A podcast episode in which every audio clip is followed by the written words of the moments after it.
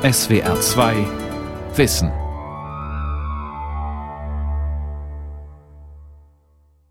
Mit der SWR 2 Aula und dem Thema Religionskritik damals und heute Teil 2 Aufklärung und Moderne am Mikrofon Ralf Kaspari. Kritik an den monotheistischen Religionen ist ein unverzichtbarer Baustein auf dem Weg in die moderne, aufgeklärte Gesellschaft. Ja, sie ist quasi die Initialzündung für die Ausbildung demokratischer, säkularer Rechtsstaatlichkeit. Und für die Religion ist sie auch der Wetzstein, um sich gegen die Argumente und vielleicht auch Zumutungen der Moderne immer wieder neu wappnen zu können. Dr. Sabine Appel, Germanistin, Buchautorin mit Schwerpunkt europäische Ideengeschichte, beschreibt diese Zusammenhänge und heute im zweiten Teil geht es um die Aufklärung und um deren Anfänge im 16. Jahrhundert und um Jean Baudin. Jean Baudin, um 1530 geboren, wuchs als kleiner Handwerkersohn, der sich über einen geistlichen Orden Zugang zu hoher Bildung verschaffte, in die Glaubenskonflikte seines Jahrhunderts rund um die Hugenottenkriege in Frankreich der Katharina von Medici hinein. Er geriet selbst wiederholt in schwere Konflikte mit der Kirche und musste sich offenbar mehrfach Häresieverfahren unterziehen. Seine Laufbahn als Kleriker im Karmeliterorden hat er schon in jungen Jahren abrupt abgebrochen, um sich fortan unter anderem humanistischen Studien zuzuwenden, aber auch dem Studium des römischen Rechts. Er ist als Staatstheoretiker bekannt geworden – und auch der Nachwelt im Gedächtnis geblieben. Hauptsächlich durch die Einführung des modernen Souveränitätsbegriffs als umfassende Konzeption von staatlicher Gewalt und als Bedingung von Staatlichkeit überhaupt, was ihm in der Rezeptionsgeschichte gelegentlich den Ruf eingebracht hat, Ahnherr des Absolutismus gewesen zu sein. Es ging ihm jedoch vor allem um eines in den Kriegswirren seiner Zeit und angesichts der verhärteten Fronten der religiösen Parteien Frieden und Einheit. Man weiß nichts Sicheres über Baudins eigene konfessionelle Positionierung. Katholische Hardliner haben in ihm einen heimlichen Sympathisanten der Reformation gesehen, was ihm weitere Verfolgungen und sogar eine Inhaftierung einbrachte, die aber auch eine Schutzhaft der gemäßigten Linie gewesen sein könnte, um ihn den katholischen Eiferern zu entziehen. Spätestens seit der Bartholomäusnacht in Paris, in der Nacht vom 23. zum 24. August 1572, dem ersten Pogrom der Neuzeit, bemühte er sich auf theoretischer und praktischer Ebene um nachhaltige Lösungen, um den entsetzlichen Ereignissen rund um den vermeintlich wahren Glauben ein Ende zu bereiten. Mit großer Wahrscheinlichkeit war er Ideengeber und Initiator der überkonfessionellen Bewegung der Politik, der politischen, einer Sammelbewegung gemäßigter Katholiken und teils prominenter Protestanten, die einen pragmatisch-politischen Weg zur Lösung der Konflikte gesucht haben, um die Frage nach dem alleinselig machenden Glauben auf politischem Wege zu neutralisieren. In jeder monotheistischen Religion, könnte man zuspitzen, liegt fundamentalistisches Potenzial. Nicht umsonst haben die deutschen Klassiker den fidelen Götterhimmel der Griechen und Römer mit seiner belebenden Konkurrenz und den allzu menschlichen Eigenschaften dieser wackeren Göttinnen und Götter die den Menschen doch so frappierend ähnlich waren, dass man sich mit ihnen identifizieren konnte, dem strengen alttestamentarischen Christengott, der ja ebenfalls unverkennbare anthropomorphe Züge trägt, mit seinem Zürnen, seinen offenkundigen Rachegelüsten und seiner Eifersucht positiv gegenübergestellt. Einem strengen Gebieter, der da spricht, ich bin der Herr dein Gott, du sollst nicht andere Götter haben neben mir. Aber zurück zu Buddha. Er hinterließ ein jahrhundertelang nur in Abschriften überliefertes Werk, das vor allem auch die deutschen Aufklärer beschäftigen würde und in dem erstaunlich moderne Gedanken geäußert werden, die den Lessingschen Toleranzgedanken in seinem Drama Nathan der Weise vorwegzunehmen scheinen. Baudins Urheberschaft ist in der Fachwelt umstritten, aber die Ideen des Colloquium Heptaplomeris de Rerum Sublimium Arcanis Abditis Siebener Gespräch über die verborgenen Geheimnisse der erhabenen Dinge passen mühelos zu seinen Aktivitäten und Stellungnahmen während der Hugenottenkriege in Frankreich, zumal sich auch kein anderer Urheber des Textes historisch aufdrängt. In dem fiktiven Gespräch lässt der Autor nicht nur einen Juden, einen Moslem, einen Katholiken, einen Lutheraner, einen Calvinisten und zwei Vertreter der sogenannten natürlichen Religion, die in der Aufklärungsliteratur eine so wichtige Rolle spielen sollte und die hier quasi erstmalig eingeführt wird, in ein konstruktives Gespräch kommen.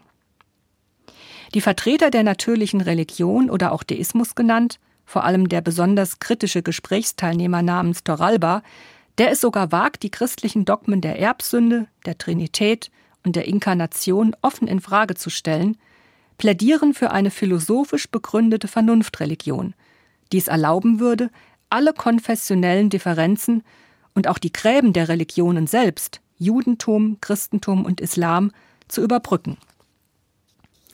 Im Zentrum dieser Konzeption steht die natürliche Erkenntnis eines Gottes als Schöpfer und Lenker der Welt, der so etwas ist wie der Urgrund der Religionen oder der kleinste gemeinsame Nenner, auf den sich alle Menschen einigen könnten, wonach Religionskriege künftig nahezu obsolet würden. Dieser Gott hat dem Menschen über seine Vernunft das natürliche Gesetz eingepflanzt und ist ihm in dem Maße wohlgesonnen, wie dieser sich bemüht, das Gesetz zu befolgen.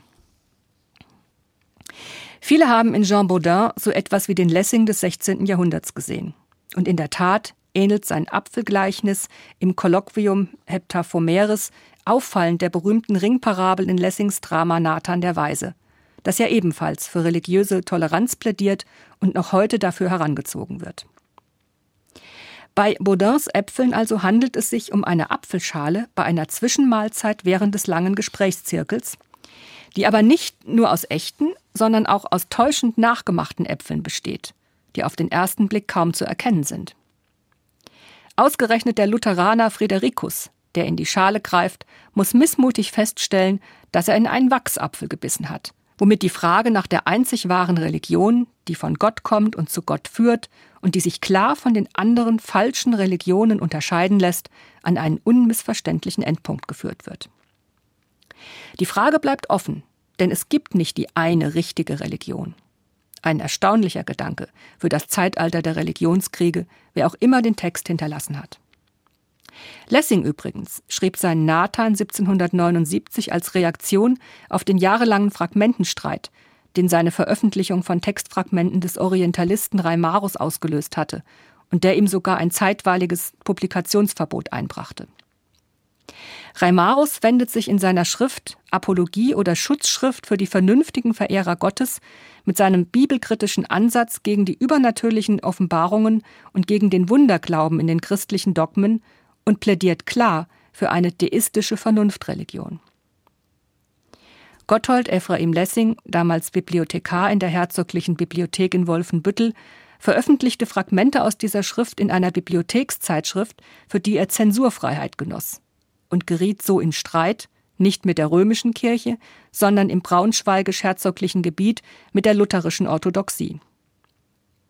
Dabei hatte Reumarus selbst, und auch Lessing war ja keineswegs dem Christentum insgesamt feindlich gesonnen, sich mit seiner Schrift und mit seiner Verteidigung der Vernunftreligion unter anderem gegen die radikalen französischen Aufklärer positioniert, die ganz mit dem Christentum und mit der Religion aufräumen wollten. Besonders unter den französischen Enzyklopädisten gewann die Religionskritik richtig an Fahrt. Und sie entwickelte sich sogar zu einer genuinen philosophischen Teildisziplin. Im Feuer der Kritik standen nicht nur theologische Teilfragen, das institutionelle Selbstverständnis der Kirchen oder ihr Monopol in Fragen der ethischen Lebenspraxis, sondern das Existenzrecht von Religionen schlechthin, die im Lichte der Aufklärung schonungslos analysiert wurden. Sie machten von ihren Pariser Salons aus im wahrsten Sinne des Wortes die Welt unsicher. Die tabulosen Denker und Radikalkritiker der Religion, wie auch der absolutistischen Herrschaft in Frankreich, was nach der Auffassung der Autoren zusammengehörte. Wenn man einen Schöpfergott ausschloss und ihn ausdrücklich als Erfindung der Menschen bezeichnete, gab es auch keinen Sündenfall, kein Gut und Böse und keine tradierte Moral, aber auch keinen Himmel, kein Heilsversprechen. Praktisch alles stand zur Disposition und musste infolgedessen gänzlich neu überdacht werden. Einer der Gastgeber der illustren Gesprächszirkel war der deutschstämmige Philosoph Baron Paul-Henri Thierry d'Holbach oder auch Dietrich Holbach, 1723 in Edesheim bei Landau geboren, der aber französischer wurde als die Franzosen und in dessen Coterie, das heißt Clique, sich wahrscheinlich die größten Freigeister Europas versammelten. Er produzierte selbst wahrhaft abgründiges Gedankengut in Schriften, die ausnahmslos unter Pseudonym publiziert wurden. So etwa in Le Christianisme dévoilé, das entschleierte Christentum, in dem Holbach die christliche Religion nicht nur als unsinnig und moralisch höchst fragwürdig bezeichnet, sobald man also den Schleier hebe und ihre wahren Prinzipien ergründe, sondern der er sogar eine schädliche Wirkung zuspricht, und zwar sowohl für den einzelnen Menschen als auch für die geschichtliche Menschheit im Ganzen. Beim Einzelnen führten die Hirngespinste und abergläubischen Projektionen der religiösen Dogmen zu Abhängigkeit, sublimen Ängsten und Selbsttäuschung. Die Völker hingegen würden in sinnlose Kriege gestürzt, denn da der in der Bibel beschriebene Gott, damit meint er in erster Linie die jüdischen Ursprünge des christlichen Glaubens, alles andere als eine Vorbildfunktion habe, würden hier nur Hass und Zwietracht gesät. Das fanatische jüdische Volk, so der Autor, das außerdem in permanenter Versklavung durch andere Völker gelebt habe, erwartete also seinen Messias. Dann tauchte plötzlich ein armer Jude auf, der eine leichtgläubige Anhängerschaft davon überzeugen konnte, dass er der Sohn Gottes sei, bis die anderen Juden ihn schließlich hinrichteten. Hochinteressant ist Holbachs Analyse der metaphysischen Kerngehalte des Christentums, seiner ägyptischen, phönizischen, platonischen und sonstigen Einflüsse, woraus deutlich wird, dass so gut wie nichts in dieser Lehre wirklich originär ist, ausgenommen das Pneuma, der Heilige Geist. Und es war ja gerade das, die Auferstehungslehre, also der Gedanke der Überwindung des Todes, was die Menschen an der neuen Lehre so faszinierte, dass es ihrem Siegeszug den Boden bereitete. Es bedurfte jedenfalls nicht erst der offenkundigen Widersprüche in Orts- und Zeitangaben der Bibel oder der Ereignisberichte vermeintlicher Zeitzeugen in Bezug auf Gegebenheiten, die sich teils erst Jahrhunderte nach ihrem verbrieften Erdenleben zutrugen, um zumindest die Überlieferung des Christentums und somit ja auch das Christentum selbst in einen relativierenden historischen Kontext zu stellen. Die Zusammensetzung seiner Metaphysik ist jedenfalls historisch genug. Es gab noch andere atheistische Freidenker in der Coterie Dolbach, zum Beispiel Claude Adrien Helvetius, dessen Ehefrau Anne-Catherine ebenfalls einen berühmt-berüchtigten Salon führte und sogar Großmeisterin einer weiblichen Freimaurerloge war.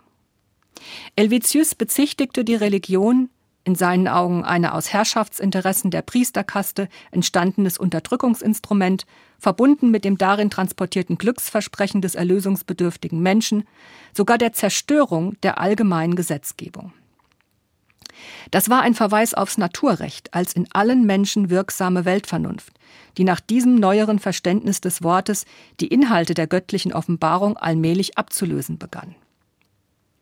Es bezeichnete eine Gesetzgebung, die der natürlichen Vernunft entsprach, quasi dem gesunden Menschenverstand, und die eine soziale Ordnung sicherte, kein göttliches Strafgericht. Helvetius lehnte jede Form von Metaphysik ab und sein Naturverständnis war rein materieller Art, wozu auch die ganze Dimension der menschlichen Empfindungen gehörte, seine sinnliche Wahrnehmung und seine geistige Tätigkeit. Kurz gefasst, Descartes Cogitatio, aber in materialistischer Deutung.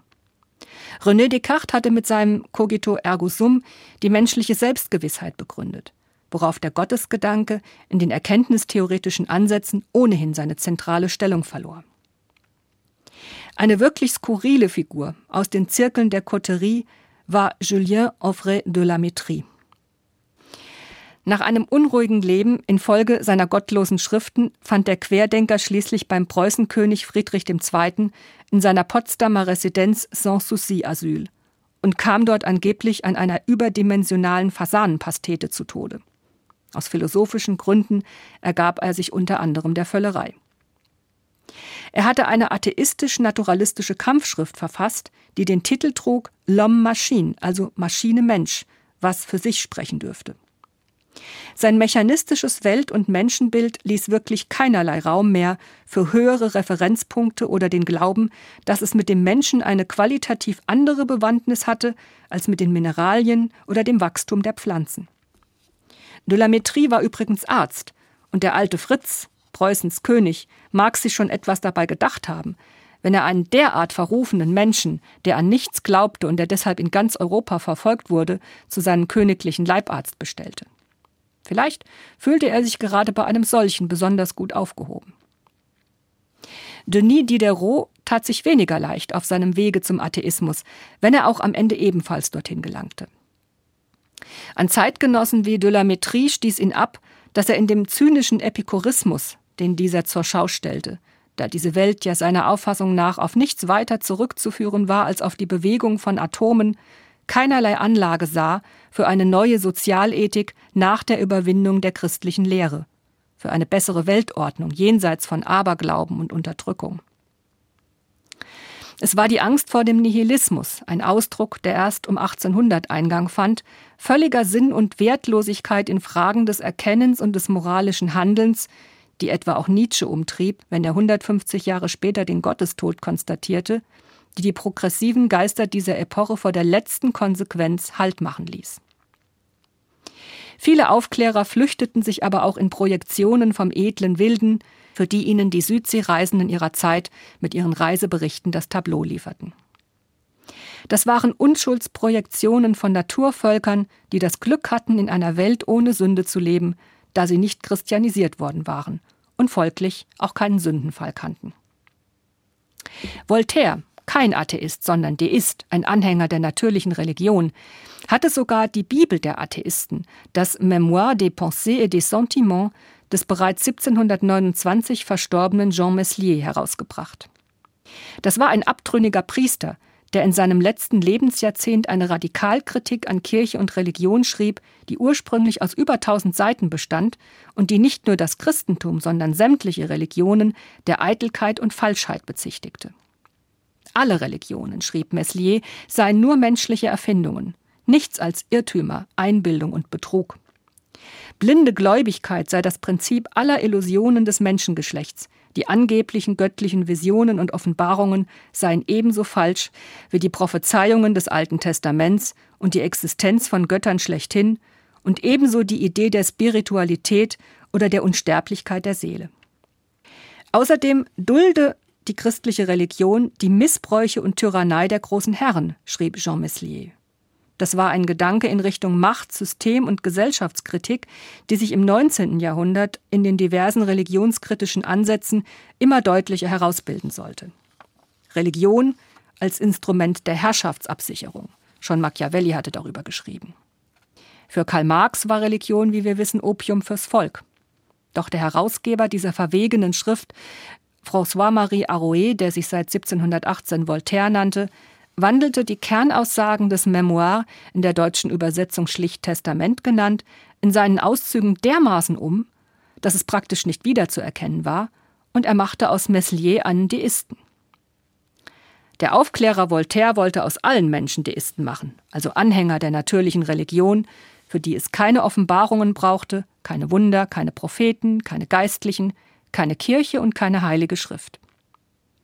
Auch wenn Voltaire weit weniger radikal war als seine Zunftgenossen der Coterie, die bei Baron Holbach, bei Madame Necker oder bei Anne-Catherine Helvetius auf quasi geheimbündlerische Manier und im geschützten Raum eines eingeweihten privaten Zirkels ihre gottlose Welt debattierten und gleichsam zur Disposition stellten, so flossen aus seiner Feder doch die erbaulichsten und amüsantesten Texte, die Religionskritik je hervorgebracht hat.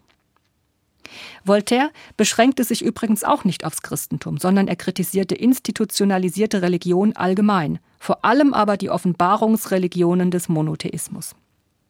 Deren Religionsstifter, seien es Moses, Jesus oder Mohammed, seien allesamt Betrüger, aber auf erfolgreiche Art. Diese Auffassung ist keine Erfindung Voltaires. Sie kursierte schon seit Jahrhunderten. Bereits im Mittelalter hat es einen lateinischen Traktat mit einem entsprechend einschlägigen Titel gegeben, der 1239 in einem Brief von Papst Gregor IX. erstmals Erwähnung findet. Und er fand über die Jahrhunderte eine Reihe von Nachschöpfungen, deren Urheberschaft bis heute ungeklärt ist. Unter den gehandelten Urhebern sind übrigens auch ein Jude und ein Muslim bzw. Freidenker aus diesen Kulturkreisen. Die hat es zu allen Zeiten gegeben. Sein Leben lang hat der Freidenker Voltaire gegen den Aberglauben gekämpft, gegen die Dogmen der Kirche und ihre Verquickung mit der weltlichen Macht, gegen Obskurantismus, Dogmatik und Intoleranz und nicht zuletzt gegen den Fanatismus. Sein Drama über den Propheten Mohammed, 1741 in Lille uraufgeführt, aber dann von der katholischen Kirche auf den Index gesetzt, trägt den Untertitel Le Fanatisme. Unter anderem wird hier ein junger Mann vom Propheten höchst selbst fanatisiert und politisch instrumentalisiert, und der Prophet spricht seine höchst irdischen Interessen der Machtfundierung auch noch ganz freimütig aus. Friedrich der Große war begeistert von diesem Theaterstück, in dem er ein Gleichnis sah für den impliziten Obskurantismus, für Machtmissbrauch, Dogmatismus und Fanatismus sämtlicher Religionen, sofern sie einen absoluten Wahrheitsanspruch erheben. Im Zweifelsfall verstand man das immer als Angriff auf die römisch-katholische Kirche. Also es ging hier im Grunde gar nicht um Mohammed, für den sich im 18. Jahrhundert in Europa kaum ein Mensch interessierte. Das Stück war europaweit in aller Munde und 1743 konnte es auch im liberalen Amsterdam in einer ersten autorisierten Fassung problemlos veröffentlicht werden. 250 Jahre später ist es hingegen schwierig, wenn nicht unmöglich geworden, das Stück Voltaires zur Aufführung zu bringen. 1994 und 2005 sind entsprechende Versuche in Genf und im französischen Vernet Voltaire erfolgreich gescheitert. Verständnisvolle politische Gruppierungen stellten sich ohne weiteres auf die Seite der örtlichen Islamverbände, die das Argument führten, in dem Stück Voltaires würden offensichtlich Muslime beleidigt. Gehen wir im Augenblick rückwärts, was die Religionskritik anbelangt? Geben wir unsere säkularen Prinzipien, unsere Geistes- und Meinungsfreiheit, für die auf europäischem Boden jahrhundertelang gekämpft werden musste und durch die wir am Ende auch das geworden sind, was wir sind, teilweise auf? weil eine Religionsgemeinschaft bzw. ihre selbsternannten Vertreter sich jede Kritik an ihrer Religion und ihrer Auslegungspraxis verbittet? Die Ereignisse um die Mohammed-Karikaturen und ihre Folgen sind hier sicherlich nur die Spitze des Eisbergs. Im Kleinen findet dieser Rückzug einer allfälligen und dringend gebotenen kritischen Haltung im Kontext einer Religion, die den jahrhundertelangen Aufklärungsprozess, auf dessen Boden die christlich geprägten westlichen Staaten stehen, als Bewegung im Ganzen noch vor sich hat, tagtäglich statt. Die liberalen Vertreterinnen des Islam, etwa an Universitäten und Schulen, erfahren das buchstäblich am eigenen Leib. Islamkritik scheint heutzutage nur noch etwas für Menschen zu sein, die entweder mit ihrem Leben und oder mit ihrem Karriereweg abgeschlossen haben. Sie wurde letztlich der politischen Rechten überlassen, weil alle anderen dafür medial diskreditiert und ins moralische und politische Abseits geschoben wurden und werden. Das ist beschämend und skandalös. Die säkular orientierte Giordano Bruno Stiftung, die sich seit 2004 für eine konsequente Trennung von Staat und Kirche engagiert, die sie in Deutschland nicht gewährleistet sieht, argumentiert sicherlich nicht zu Unrecht, dass ohne die Abschaffung diverser Kirchenprivilegien auch die politischen Bestrebungen der Islamverbände, die für sich ebenfalls religiöse Sonderrechte beanspruchen, nicht gestoppt werden können. Aber der Vergleich hinkt nicht erst auf den zweiten Blick. Unsere Kirchen leben mit der Kritik, die ihnen von ziviler Seite entgegenschlägt, und es bleibt ihnen ja auch gar nichts anderes übrig. Hierzulande kann jeder und jede leben, lieben und glauben oder eben auch nicht glauben, was, wie und wen er nur will. Niemand wird bei uns geächtet, weil er oder sie keiner Religion angehört, Religion kritisiert oder sich offen zum Atheismus bekennt. Wir haben keine Kleiderordnung und andere restriktive Verhaltensmaßregeln für Frauen und keinen Geschlechterseparatismus, keine Unterwerfungsgebote und keinen Ehrbegriff aus archaischen Zeiten. Würden wir unsere Gesetzesgrundlagen mit der Scharia vergleichen, dann müssten wir die Praktiken des Alten Testaments als Rechtspraxis nehmen.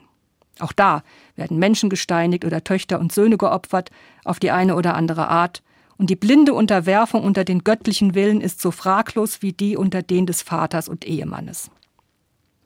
Was bei uns vom Christentum übrig geblieben ist, jedenfalls in einer bekömmlich dosierten Form einer öffentlich tragbaren Mehrheitsmeinung, ist nicht wesentlich mehr als die Bergpredigt, zu der sich sogar der bekennende Atheist und frühere Linkenchef Gregor Gysi bekennt, der einmal äußerte, er lebe selbst gottlos, aber aus guten Gründen fürchte er eine gottlose Gesellschaft.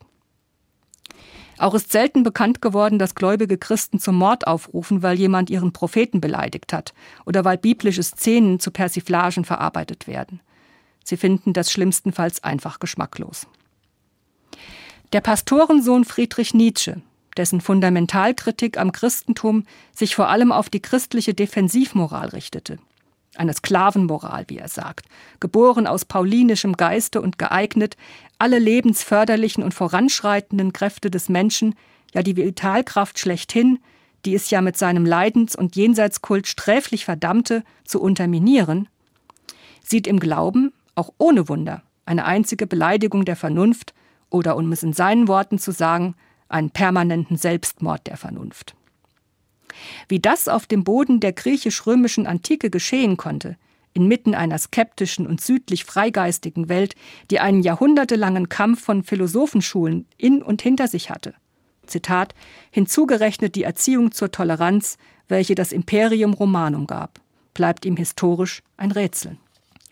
Es ist aufschlussreich, dass die türkischstämmige Islamkritikerin Netschla Kelek deren Kulturkritik am Islam eine streng soziologische Perspektive besitzt, gerade in dieser, wie sie meint, teilweise unterwürfigen Haltung der deutschen Öffentlichkeit gegenüber dem Islam, seinen Rechtsverletzungen und Grenzüberschreitungen einen Ausdruck christlicher Demut sieht. Positiv findet sie das offenbar nicht. Viele von Kelleks Mitstreiterinnen und Mitstreitern leben mehr oder weniger dauerhaft unter Polizeischutz, da die doktrinären Vertreter ihrer Glaubensgemeinschaft bzw. deren gewaltbereite Ableger sie an Leib und Leben bedrohen. Dass der Marxismus die Religion ablehnte, ist ziemlich mühelos nachzuvollziehen. Denn nicht nur liegt ihre Negierung im historischen Materialismus begründet, der philosophischen Grundlage der kommunistischen Ideologie. Die Ersatzreligion, die der Marxismus-Leninismus ganz sicher ist, verlangte aber, jedenfalls in seiner bisher erprobten, real existierenden Form, eben auch einen Ausschluss aller anderen Weltanschauungsmodelle, um die Bevölkerung auf Linie zu bringen. Die Psychoanalyse sah in den religiösen Vorstellungen unbewusste Prozesse, die mit regressiven Sehnsüchten nach Geborgenheit, Sicherheit und elterlicher Liebe zusammenhängen. Der Existenzialist und erklärte Atheist Jean-Paul Sartre sieht in den Religionen eine Bedrohung der menschlichen Freiheit, im wissenschaftlichen Beirat der Giordano Bruno Stiftung sind unter anderem auch Netschla Kelek und der ägyptischstämmige Islamkritiker Hamed Abdel Samad. Außerdem hat die Stiftung 2007 die Gründung des Zentralrats der Ex-Muslime mitinitiiert, einer politischen Interessenvertretung für Menschen aus muslimischen Ländern, die sich vom muslimischen Glauben abgewandt haben oder diesem niemals angehörten und die es ablehnen, so schreiben sie auf ihrer Homepage, dass hierzulande muslimische Funktionäre in ihrem Namen sprechen. Erste Vorsitzende des Zentralrats der Ex-Muslime ist die Exil-Iranerin Mina Ahadi. Sie leitete 2008 auch die kritische Islamkonferenz in Berlin, die als kritische Gegenveranstaltung zur deutschen Islamkonferenz angelegt ist, da diese sich einseitig auf strenggläubige Muslime und Zitat Verband islamische Kräfte fixiere. Ich habe sie leider noch nie in einer deutschen Fernsehtalkshow gesehen, dafür allenthalben den Vorsitzenden des Zentralrats der Muslime Ayman Masjek. Kritisiert werden darf und muss alles, was unsere individuelle und gesellschaftliche Freiheit bedroht. Auch und besonders die Religion und ihre ahistorische Auslegungspraxis, die die historische Bedingtheit von Religionen nicht einbezieht, also etwa die patriarchalischen und autoritären Weltbilder aus dem Zeitalter ihrer Entstehung. Mina Ahadi, Hamed Abdel Samad, Netschla Kelek, aber auch Seyran Ates, Güner Balci und viele andere haben unsere ganze Unterstützung verdient, denn sie verteidigen diese Freiheit, indem sie dafür täglich ihr Leben aufs Spiel setzen. Das war die SWR2 Aula heute mit dem Thema Religionskritik damals und heute. Sie hörten den zweiten Teil. Es ging um die Aufklärung und die Moderne. Sie hörten einen Vortrag von der Germanistin Dr. Sabine Appel. Sie können diese und alle anderen Vorträge wie immer nachhören und nachlesen. Infos dazu finden Sie auf unserer Homepage www.swr2.de-wissen. Die Welt verstehen. Jeden Tag. SWR2 Wissen. Manuskripte und weiterführende Informationen zu unserem Podcast und den einzelnen Folgen gibt es unter swr2wissen.de.